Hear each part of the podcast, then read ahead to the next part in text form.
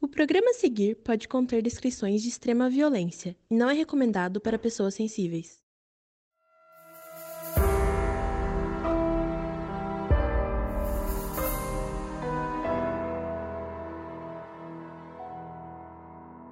Liana Friedenbach sempre foi uma adolescente com uma vida agradável. Ela tinha uma família unida, era muito estudiosa e considerada linda pelas pessoas que a conheciam. Quando conheceu Felipe Café, a jovem de 16 anos conseguiu mais uma coisa que muitos adolescentes queriam: viver um grande amor. O casal apaixonado decidiu comemorar dois meses de namoro indo acampar num sítio de São Paulo. Mas eles não faziam ideia de que essa viagem iria se tornar um verdadeiro pesadelo. Eu sou a Carol Moreira. Eu sou a Mabê. E essa é a história de Liana Friedenbach e Felipe Café.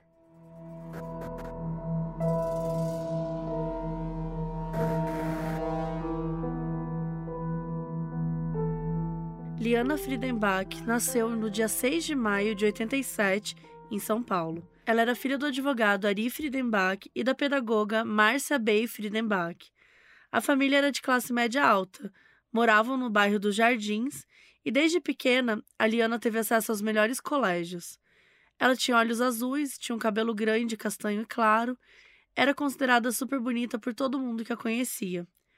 O Ari se considerava um pai extremamente amoroso e bem próximo da filha, e eles tinham uma ligação muito forte. Quando a Liana fez 16 anos, ela passou a estudar no Colégio São Luís, que era bem elogiado. Isso foi em agosto de 2003. A Liana era bem estudiosa e nessa época ela já estava estudando para prestar vestibular logo. Mas apareceu outra coisa para dividir a atenção dela. Logo nas primeiras semanas desse novo colégio, ela conheceu um rapaz chamado Felipe Café, que era um pouco mais velho. Ele tinha 19 anos. O Felipe vinha também de uma família de classe média, até porque ele conseguia estudar ali, mas ele não era tão abastado quanto a família da Liana. E os dois se apaixonaram muito rápido e em setembro já estavam namorando. De acordo com o Ari, ele estava ciente do namoro da filha e apoiava muito. Disse que um dia foi até buscar no colégio a Liana e o Felipe levou ela até o carro e se despediu. E o Ari ficou curioso e perguntou se era o namorado dela e ela disse que ainda não. Já no dia seguinte, a cena se repetiu, né? Ele foi lá buscar e a Liana falou: tá, agora sim já é o namorado. Mas algumas pessoas próximas da Liana já falaram por aí que a família dela não apoiava tanto assim esse namoro, pelo fato do Felipe ser de uma família com menos condições. Não sabemos qual dessas versões é verdade. O que sabemos é que quando o casal chegou perto de completar dois meses de namoro, eles quiseram viajar juntos para comemorar. O Felipe conhecia um sítio abandonado em Bugaçu, que fica na região metropolitana de São Paulo, e ele teve a ideia dos dois acamparem lá sozinhos. A Liana foi conversar com a mãe, dizendo que queria viajar com o Felipe, mas ela não explicou muito bem. Ela falou que ela ia para um sítio, mas ela não deu todos os detalhes. Então a Márcia mandou ela perguntar para o pai, para o Ari. Só que a Liana não quis perguntar para ele, porque ela ficou com medo dele dizer não. Então ela e o Felipe começaram a organizar o acampamento em segredo mesmo. O Felipe falou para a mãe dele que ia acampar, mas não disse com quem. Então ela achou que talvez fosse com um grupo de amigos, porque ele já tinha feito isso antes. Já a Liana contou para a melhor amiga dela, para ela dar uma ajuda e tal, e encobrir tudo se fosse preciso. A Liana fazia parte do movimento juvenil pertencente à Congregação Israelita Paulista. Então, de vez em quando, ela fazia algumas excursões de ônibus com o pessoal do movimento. Então ela mentiu para os pais dela que ela ia viajar para Ilha Bela no fim de semana dos dias é, 1 e do dia 2 de novembro, com essa galera. E sempre que tinha essas excursões, era o Ari que levava ela para o terminal rodoviário. Só que dessa vez ela recusou. Ela disse que no dia 31 de outubro ela ia dormir com os outros jovens da congregação e no sábado de manhã o Felipe se ofereceu para levá-la. Então o Ari aceitou Deu sexta-noite e lá foi ela, mas ao invés de dormir com os outros jovens, como ela tinha falado, a verdade é que ela e o Felipe pernoitaram no MASP, no vão ali do MASP. E quando deu cinco da madrugada de sábado, aí que eles pegaram o ônibus para Embu-Guaçu. O Ari tinha o costume de sempre ligar para os membros da família de maneira aleatória durante o dia, para saber como a pessoa estava. E nessa manhã que a Liana estava viajando, ele ligou para ela também, para saber se estava tudo dando certo. Ela disse que sim, que estava tranquila lá no ônibus. Mas ele achou estranho que estava tudo silencioso. Em teoria, né, era para ser um ônibus cheio de jovens animados. Então ele perguntou para Liana sobre isso, e ela deu a desculpa de que todo mundo tinha ficado acordado até tarde, então estava todo mundo meio cansado e dormindo. O Ari aceitou e pediu para ela ligar mais tarde, quando ela chegasse em Ilha Bela, e ela disse que ia ligar sim e desligou. E a Liana e o Felipe acabaram chamando um pouco a atenção ali, porque eles estavam usando roupas boas, eles estavam com a mala cheia. A Liana era considerada, né, muito bonita, então eles eram um casal ali, jovem, né, que estava chamando muito a atenção. E aí, ao chegar no terminal da cidade, eles pegaram uma van que os levou até uma estradinha de terra que chegaria ao sítio. Então, eles finalmente chegaram num lugar próximo do sítio abandonado e começaram a andar até lá. Mas, enquanto eles andavam, eles chamaram a atenção de dois rapazes que estavam por ali: o Roberto e o Paulo. E essa foi a pior coisa que poderia ter acontecido.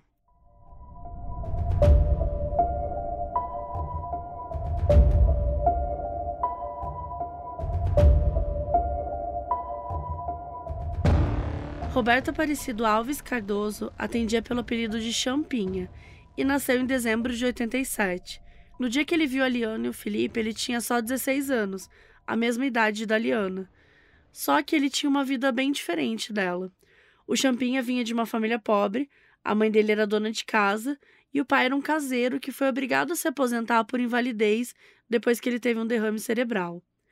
O pai acabou sumindo no mundo e quem ficou responsável pela renda da casa foram os irmãos mais velhos do Champinha. O irmão trabalhava numa fábrica de instrumentos musicais e a irmã era balconista numa loja de bolsas. Desde criança, o Champinha era muito inquieto, tinha dificuldade de aprendizagem, então ele saiu da escola no quarto ano do ensino fundamental. À medida que ele ficou adolescente, ele começou a ajudar em casa também. Fazia vários serviços, tipo ajudante de caseiro, mas ele nunca ganhava muito. O Champinha era muito dono de si, ele gostava muito de ir no mato, caçar sozinho, e desde jovem ele frequentava bares e fumava muito. E também cometia vários delitos e furtos. Ele era considerado um encrenqueiro e ele era muito bravo. Com 14 anos, ele assassinou um cara com quem ele tinha uma rixa, ele deu duas facadas nele. Aos 16 anos, ele era bem forte já, truculento. Todo mundo que o conhecia o considerava uma pessoa fria, que não demonstrava muita emoção. E mesmo sendo super jovem, ele tinha uma personalidade muito dominante, ele causava muito medo e causava até respeito em pessoas mais velhas. O irmão do Champinha até tentava nortear ele, né? Mas ele também tinha um pouco de medo do irmão e ele não conseguia enfrentá-lo. Por causa do seu jeito dono de si, ele reuniu uma série de amigos e seguidores que gostavam de estar ali no grupo dele porque ninguém mexia com eles, né?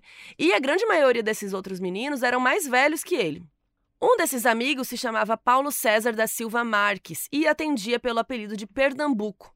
E era ele que estava com o Champinha no ônibus naquele dia, né? Os dois estavam sempre juntos. Naquele primeiro de novembro, o Champinha e Pernambuco estavam indo pescar ali na região. O Champinha amava muito pescar. Eles também aproveitaram para caçar tatu na mata. Foi nesse momento que eles viram um casal andando.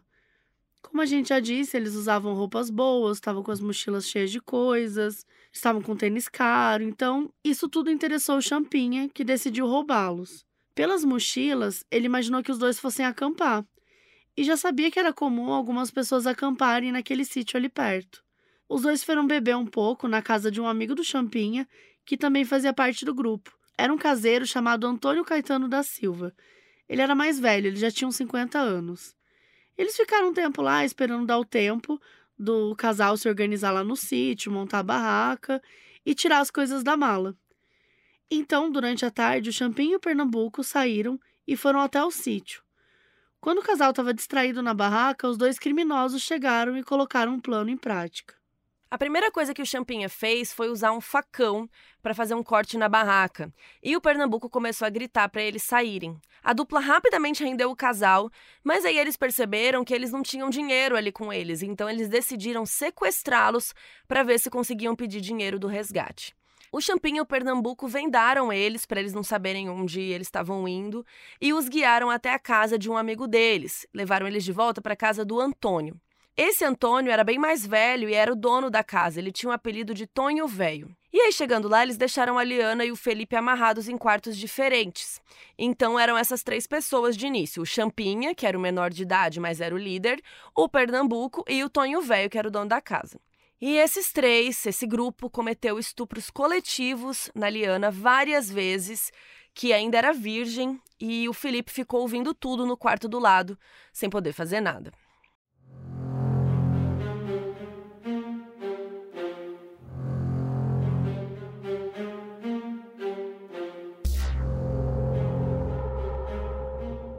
Como ela estava com muito medo de morrer, então ela começou a incentivar o Champinha e os outros a realmente solicitar um resgate. Ela ficou falando que a família dela tinha dinheiro, que o pai era advogado, que a família dela poderia dar o dinheiro que eles precisavam. O Champinha gostou de ouvir isso e foi perguntar para o Felipe se a família dele tinha grana também.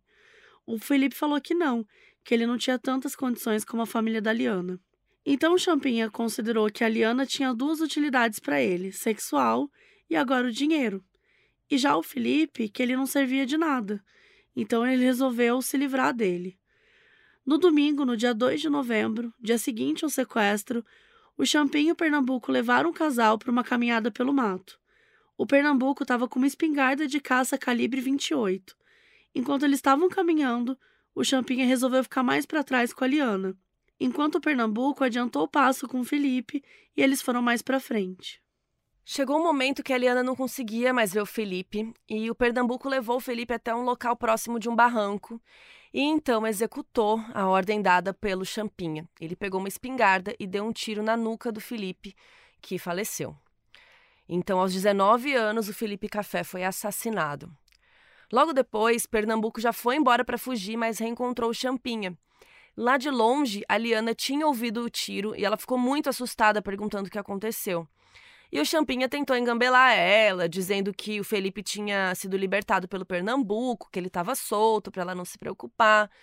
Mas a Liana entendeu o que estava acontecendo, né? Com certeza ela sabia que o Felipe tinha sido assassinado. Só que a Liana estava em estado de choque, né? Ela não, não conseguia reagir e o Champinha levou ela de volta para casa do Tonho Velho. E, de novo, num piscar de olhos, a Liana estava sozinha. Depois de matar o Felipe, o Pernambuco fugiu para Petrolina então ficou apenas o Champinha e o Tonho Velho com a Liana. E a Liana estava à mercê daquela situação, né? Sem saber o que fazer. Os dias foram se passando e ninguém pediu nenhum resgate. Pelo contrário, ele parecia não ter nenhuma intenção de deixar a Liana sair dali. E agora que o Felipe não estava mais por ali, ele começou a se achar mais e achava que ele era o dono da Liana. Ele chamava ela de namorada, continuou os abusos sexuais, começou a agir como se eles estivessem num relacionamento consensual. E para não irritar ele, óbvio, né, a Liana, a vítima, ela entrava no jogo e ele continuou falando o que ele quisesse. Na segunda-feira, no dia 3 de novembro, o Tonho Velho chamou para casa dele um amigo chamado Agnaldo Pires. E ele convidou esse cara para estuprar a Liana. Ele falou, tipo, de um jeito assim: olha, tem uma menina bonita aqui, que tá aqui em casa, se você quiser vir, né, vem aí. E o Agnaldo realmente foi lá e continuou com os abusos sexuais. Naquele mesmo dia, o Champinha resolveu mudar de local, porque eles já estavam ali fazia muito tempo. Então ele, o Tonho Velho e o Agnaldo levaram ela para casa de um outro amigo do Champinha, que também se chamava Antônio. Esse já tinha um apelido assim horrível, o apelido do cara era Antônio Nojento. Ou seja, ao todo foram cinco homens envolvidos: o Champinha, o Pernambuco, que já tinha ido embora, o Tonho Velho, que era o dono da primeira casa, o Agnaldo, que era amigo dele, e o Antônio Nojento, que era o dono da segunda casa. Mais tarde naquele dia, o Champinha resolveu levar a Liana para pescar. Ele botou um moletom nela, cobriu a cabeça e parte do rosto dela com esse moletom e foram. Ela não teve reação nenhuma, ela estava abalada, sem reação, desde a morte do Felipe, sempre com um olhar distante. Foram umas quatro horas lá na pesca até que o irmão do Champin encontrou os dois. A mãe estava preocupada com o sumiço do filho e mandou o irmão lá procurar. O Champinha estava super tranquilo da Liana ser vista com ele, tanto que quando o irmão perguntou quem era ela, o Champinha disse que era a namorada dele. E como o irmão tinha medo do Champinha, né, ele não olhou nos olhos da Liana, nem dirigiu a palavra para ela. A Liana também não disse nada, porque ela estava com medo de acontecer alguma coisa com ela. Psicologicamente, alguns profissionais acreditam que depois da morte do Felipe, a Liana conseguiu fazer uma dissociação fortíssima. É como se o corpo dela fosse uma casca e a alma mesmo não estava ali. Ela parou de reagir a qualquer coisa. Naquela noite, o Champinha e o Agnaldo continuaram os abusos sexuais, enquanto os dois Antônios ficavam preparando o jantar e se divertindo com a situação. Na terça-feira, no dia 4 de novembro, também aconteceram estupros e várias outras formas de abuso. Até que na madrugada do dia 5, o Champin acordou a Liana e disse que ia levá-la para o ponto de ônibus mais próximo e finalmente libertá-la. Mas não era isso que ele pretendia fazer de verdade. A essa altura, a polícia já estava ciente do desaparecimento dela e a gente vai contar depois como que foi essa parte da polícia, né? Então ele decidiu dar um jeito nela. E na madrugada, os dois saíram sozinhos andando. Ele foi armado com um facão. Eles andaram pela mata e, quando chegaram perto de um córrego, eles adentraram uma parte mais fechada, né, de acesso mais difícil. E lá o Champinha desferiu seu primeiro golpe de faca, é, que foi um corte extenso no pescoço da Liana. Quando ela caiu, ele continuou golpeando várias vezes no braço, peito, cabeça, causando até um traumatismo craniano. Ela morreu e o Champinha deixou o corpo abandonado lá, nem se preocupou em enterrar e voltou para casa dele. Sem que a mãe ou o irmão percebessem ou vissem qualquer coisa, ele trocou de roupa, embrulhou o facão na roupa que ele estava usando antes, amarrou tudo com arame e pendurou dentro de um poço que ficava ali perto. Depois de quatro dias vivenciando terrores absurdos, Liana Friedenbach estava morta, com apenas 16 anos.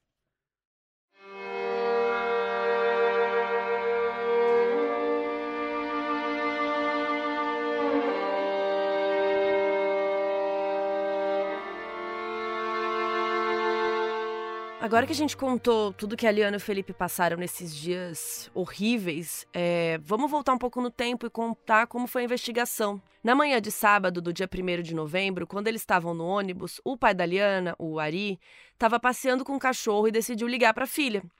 E ela jogou aquela mentira que estava com a galera da congregação, que estava todo mundo dormindo do ônibus.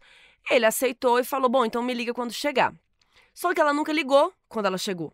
Então o Ari começou a ficar preocupado. Então ele passou o sábado e domingo inteiro ligando e sempre dava na caixa. E ele não resolveu falar para Márcia, para a esposa dele, para não deixá-la nervosa, porque ele mesmo já estava super nervoso. Então, no domingo, dia 2 à noite, que é quando era para Liana já estar voltando, o Ari foi até o terminal, na parte onde sempre ele buscava ela, né, da excursão. Só que quando ele chegou lá, estava vazio. Só tinha ele lá. Foi quando ele percebeu que tinha alguma coisa muito estranha acontecendo. Ele ligou para a melhor amiga da Liane e perguntou onde ela estava. A amiga sabia de tudo, mas tentou dar uma enrolada. Era aquela amiga que a Liana tinha pedido para ajudar, né? E daí o Ari foi mais enfático e disse que a Liana estava desaparecida e que eles não conseguiam contato com ela. Então a amiga ficou super nervosa e contou a verdade, que ela tinha ido viajar com o Felipe em segredo. O Ari ficou chocado porque ele não tinha mais como esconder da Márcia, né? Então ele contou para a esposa dele e os dois começaram a ligar desesperados para um monte de gente da agenda telefônica.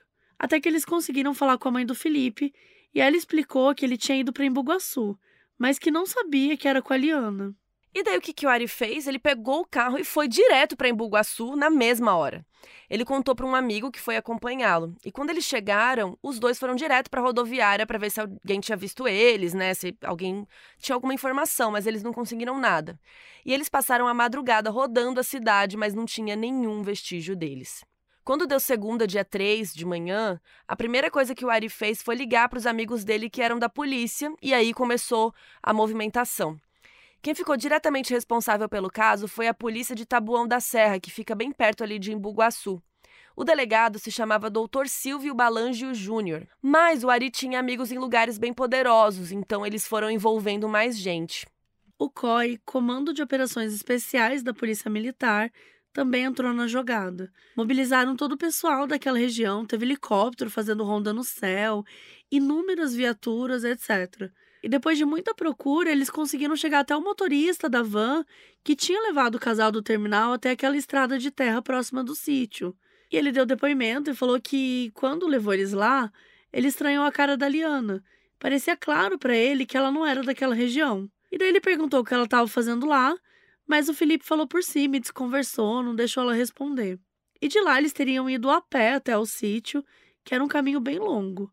Quando Ari ouviu isso tudo, ele imaginou que a Liana não soubesse de verdade onde ela estava indo. Porque ela era meio patricinha, assim, menina rica tal, e aquele lugar parecia que não tinha nenhuma higiene. Eles finalmente chegaram ao sítio e o Ari achou aquela área assustadora. Tinha uma casa abandonada, tinha uns totens, uma coisa super esquisita. E eles foram entrando e 50 metros à direita tinha a barraca onde a Liana e o Felipe tinham estado. E a barraca estava fechada. E o Ari reconheceu e também reconheceu um chinelo da Liana que estava do lado de fora, que era bem fácil reconhecer, era um chinelo todo colorido e tal, ele soube na hora. E a polícia começou a fazer a perícia e viram que os pertences e os alimentos ainda estavam dentro da barraca, mas tinha um rasgo na barraca, né, feito por um objeto cortante. Então eles inferiram que aconteceu algum tipo de sequestro, né, porque eles largaram tudo para trás. Então chegou uma viatura com dois policiais da Polícia Civil e chamaram o Ari e o amigo dele para ficarem rodando pela região. Os quatro ficaram no carro e aí um policial que já era de lá, uma hora ele olhou e falou assim: "Hum, isso aqui tem cara de ser coisa do Champinha.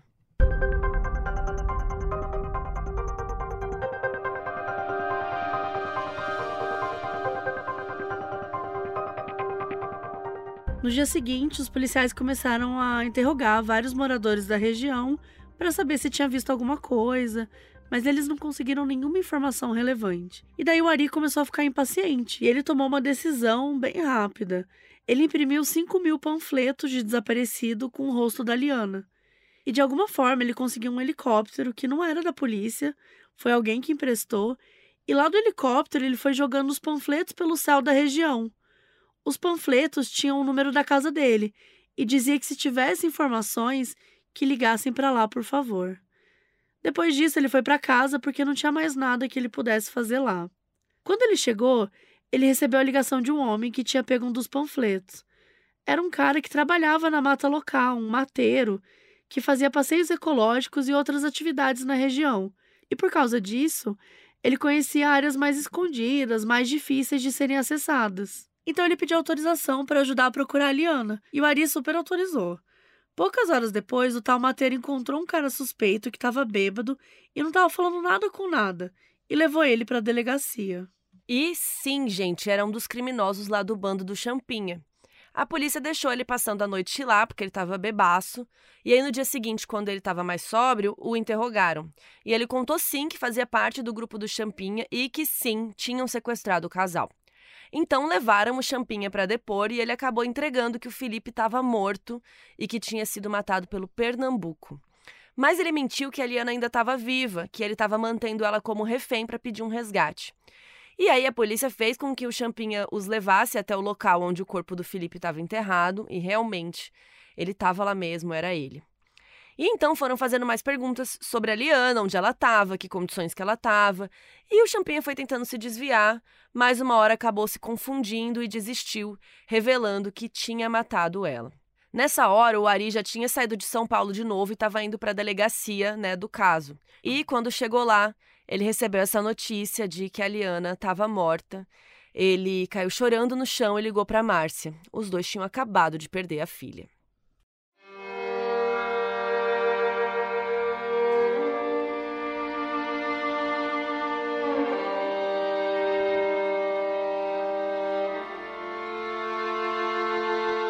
Na altura que o Champin admitiu a culpa, o caso já estava reverberando bastante na mídia e todas as fotos dos criminosos foram divulgadas.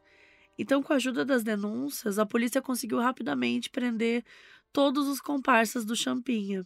O Pernambuco estava fugindo para Petrolina, mas ele ainda não tinha chegado lá. No momento que ele desembarcou na rodoviária, já tinha policial esperando por ele ali para prendê-lo. Eram todos maiores de idade, exceto Champinha, que tinha 16 anos e ficou em custódia. E aí começou uma grande discussão. O que fazer com ele? O Estatuto da Criança e Adolescente previa que o máximo que ele podia passar era três anos na Fundação Casa, ou estourando até os 21 anos, que seria um total de cinco anos. O delegado responsável pelo caso se assustava muito com o Champinha e achava que ele tinha alguma questão mental que o tornava muito perverso. Marcou muito o delegado o fato de que nos depoimentos o Champinha simplesmente respondia que teve vontade, que quis, quando perguntavam para ele, né, por que que você fez isso, tal, ele não demonstrava nenhum tipo de remorso. Tem um episódio de investigação criminal sobre esse caso que está disponível no Prime Video. É o quarto episódio da segunda temporada. Ele também está disponível no YouTube. A gente vai deixar o link no nosso site, modusoperandipodcast.com, que no nosso site você tem uma página para cada episódio, né? Então você consegue ver vários conteúdos extras, foto de quem a gente está falando aqui. Então entra lá se você quiser pegar o link ou pode assistir também no Prime Video. Enfim, no episódio de investigação criminal sobre esse caso, tem um relato do psiquiatra forense Guido Palomba, que contou que no parto o Champinha teve hipóxia ou anóxia, que seria uma falta de oxigenação cerebral. Isso teria gerado uma encefalopatia, que é um termo guarda-chuva para doenças cerebrais. O psiquiatra acredita que ele tem uma condição que confere periculosidade a ele e que é difícil de ser revertida, independente da terapia. Acabou que o Champinha foi mandado para a Fundação Casa mesmo, enquanto os outros foram ao julgamento. E eles foram condenados. O Pernambuco, que participou de tudo e matou o Felipe, foi condenado a 110 anos de prisão. O Antônio Caetano da Silva, o Tonho Velho, que cedeu a casa dele para ser o local do cativeiro, foi condenado a 124 anos. O Agnaldo Pires, que entrou depois na história e abusou sexualmente da Liana, foi condenado a 47 anos. E o Antônio Matias de Barros, o Antônio Nojento, que cedeu a casa dele para seu segundo local, foi condenado a seis anos, porque ele teria, teoricamente, participado menos ativamente de tudo. O fato do Champinha não ser condenado à prisão fez que acendessem muitos debates sobre a maioridade penal. Então, no Brasil inteiro, todo mundo voltou a discutir isso porque desde 1988 a Constituição Federal prevê que a maioridade penal no Brasil é 18 anos. Sem exceções, sem especificidades, é 18 anos, é isso. Pessoas mais novas que isso, que cometem crimes, são considerados menores infratores e são tratados de acordo com as leis do Estatuto da Criança e do Adolescente. Só que, quando aconteceu esse crime, gerou esses debates, porque era um crime muito grave. Cara, vários estupros, homicídio, tipo, eram coisas assim muito é, graves, chocantes. Então as pessoas estavam questionando, pô, só porque ele é uma criança, né, de acordo com a maioridade penal, então ele não ele vai sair ileso? Como que fica isso, né? Por exemplo, o pai da Liana, o Ari, ele não é a favor da, da redução da maioridade penal como um todo, mas ele acha que no caso de estupro e homicídio, é, são dois crimes que deveriam gerar prisão independente da idade. Então, ele, né, de acordo com ele, ele gostaria que quando um jovem cometesse um crime desses, ele fosse emancipado pela justiça para poder responder criminalmente. E, enfim, tem opiniões, né? Tem pessoas que acham que deveria reduzir a maioridade penal como um todo, de 18 para 16 ou para 15. Então, assim, é muito complexo esse tema. Eu, pessoalmente, também sou contra reduzir a maioridade penal como um todo. Mas, realmente, né? Como decidir o que fazer com um criminoso de, nesse caso, né? É, eu também sou contra a redução, mas acredito também que casos como esse, né, casos em que a gente está falando de crimes hediondos, de crimes extremamente violentos, precisa ter um cuidado melhor da justiça mesmo com essas pessoas, né? No sentido de, tá, você coloca o menor de idade durante três anos na Fundação Casa. Daí, Isso né? é suficiente. Depois que ele saiu desses três anos, o que acontece com ele? Sabe? Então, assim, a gente sabe que hoje as instituições, sejam elas quais forem, só servem de lugares para as pessoas sentirem mais ódio, serem mais hostilizadas. Então, é muito delicado isso, porque ao mesmo tempo que a gente não é, não é a favor da, dessa de diminuir a maioridade penal, a gente também sabe que existe uma falha na justiça, Uhum. né? No sentido de que você precisa então resolver melhor essa situação. Como que a gente assegura que essa pessoa, três anos depois, ou então o cara comete um crime com 17 anos, um ano depois ele volta para a sociedade e, e tá tudo certo, e não tem nenhum acompanhamento. Então, essa, esse pós que é sempre problemático. E é- não só o pós, né? Mas o, o momento que ele é preso também, o que acontece com ele lá e como ele é tratado lá. E que, como a gente falou aqui, é um assunto muito complexo Muito extenso. pra gente usar esse caso, que é super grave, que, que é. Que dá raiva, né? Eu, eu leio um caso desse, é óbvio que eu quero diminuir, porque a gente tá tocada pelo assunto, a gente tá ali pensando na vítima, pensando na família, é muito, muito triste, é muito pesado. Mas a justiça não pode ser assim, né? A gente não pode usar uma exceção, né? O, É, porque justiça- depois pega um menino com maconha e aí, sabe, aí ele vai preso por 10 anos, 20 anos, sabe? Não, Exatamente. não faz sentido. Acho que é por isso que, inclusive, tem vários países que isso depende da gravidade do crime. Então, não é assim, tudo igual. Porque realmente, um homicídio, não posso deixar, né, numa fundação lá e depois, sabe, não ter acompanhamento. Como que vai ser isso depois? Ele vai para um presídio depois, o que que faz, né? Agora, é isso. Às vezes, muitas crianças são pegas com droga. E aí, né, o caso até a gente já falou no nosso livro, inclusive, né? Mulheres, homens que estão lá com uma maconha e ficam lá 10 anos presos, esperando, dois, Sim. três anos esperando um julgamento. Não tem condição, entendeu? Então, o sistema carcerário, o sistema judicial brasileiro tem muitas falhas. Muitas. Que não dá pra gente falar em, em um podcast aqui em um minuto, assim, não dá. Então é muito difícil a gente, num país como o Brasil, que tem várias camadas aí, tipo, poxa, por que, que esse menino não tava na escola, né, por exemplo, pra começar? A educação, né, né, então são mil questões que a gente teria que debater pra chegar nesse ponto. Então, Não, ele, ele matou um- uma pessoa com 14 anos. E o que que aconteceu? Tipo, ele foi ele preso, tava- ele não foi preso, ele passou onde, ele teve algum tipo de acompanhamento depois. Acho assim, quando aconteceu o crime lá e o policial fala isso é coisa do Champinha, pera. tipo, já conhecem Como ele e assim? tá ali, né? Então não era pra esse cara estar solto, sabe? Ou, ou- então não era pra isso estar acontecendo. Tipo, isso não- então ele precisaria estar, talvez, numa clínica, trabalhando com é, transtornos mentais, sabe? Tipo assim, precisaria. Pra acontecer uma coisa e o policial dizer isso é coisa de fulano, já mostra também o problema daquela situação. Sim. né? Enfim, é um tema muito complexo. É até difícil dar uma opinião aqui, porque não tem como a gente opinar assim tão levianamente, né? Porque tem muitas camadas, ainda mais no Brasil, num país como o Brasil que tem a criminalidade altíssima, os presídios estão lotados. A gente falou um pouquinho é, no nosso livro do, do modus operandi. Enfim, é muito complexo.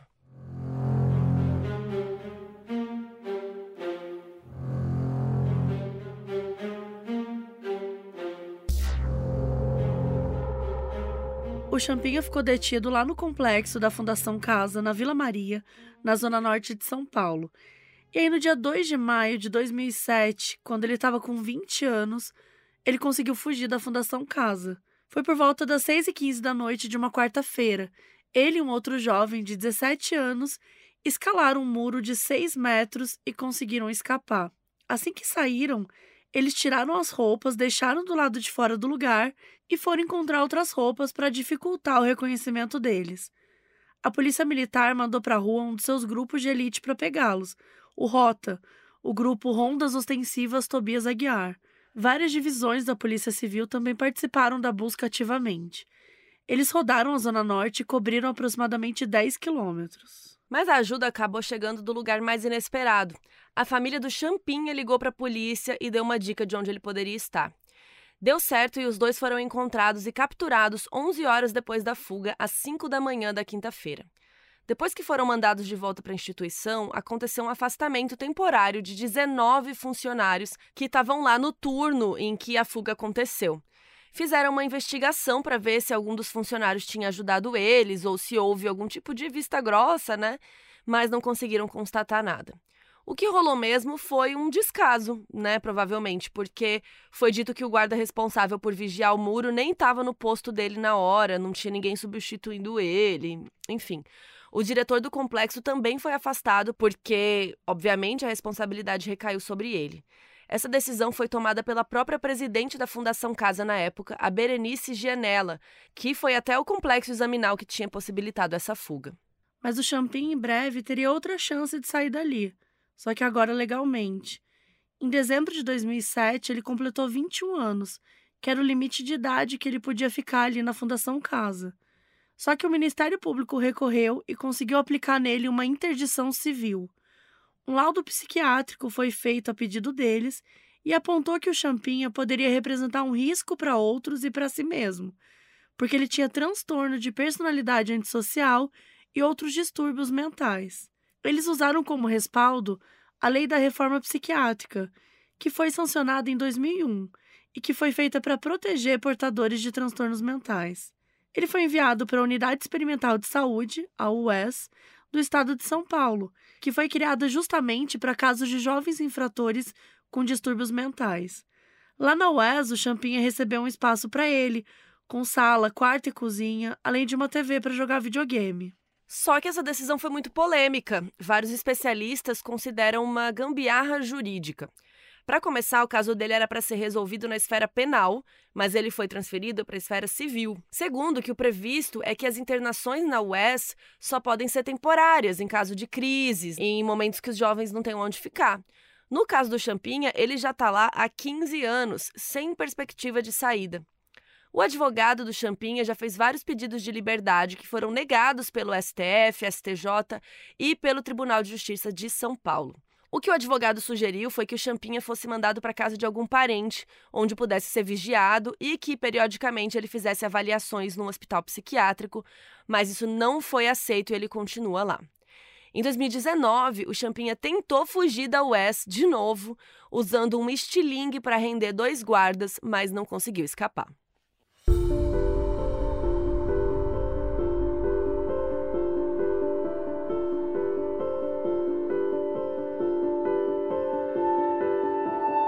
Agora em 2023 vai completar 20 anos do assassinato de Liane e Felipe, e as suas marcas ainda estão muito visíveis. Até hoje, o Ari se sente culpado pela morte da filha. Ele acha que a decisão dele de pegar um helicóptero para sobrevoar a região e jogar milhares de panfletos foi algo que fez os sequestradores se sentirem sitiados. Ele acha que isso o que deixou eles desesperados e fez o Champinha querer se livrar logo da situação matando a Liana. Outra coisa que mexeu muito com Ari foi que apenas pouco tempo depois do assassinato saiu o resultado do vestibular da FUVEST e a Liana tinha passado. Ela tinha muita coisa para viver ainda, assim como Felipe. O sofrimento da família e dos amigos foi enorme, e de acordo com Ari, uma amiga da Liana até tentou atentar contra a própria vida por conta de toda a dor que ela sentiu. Eventualmente, o Ari e a Márcia acabaram se divorciando e o Ari coloca a culpa disso nos problemas que eles tiveram por conta desses traumas. Enquanto isso, o Champinha segue na US sem previsão para sair.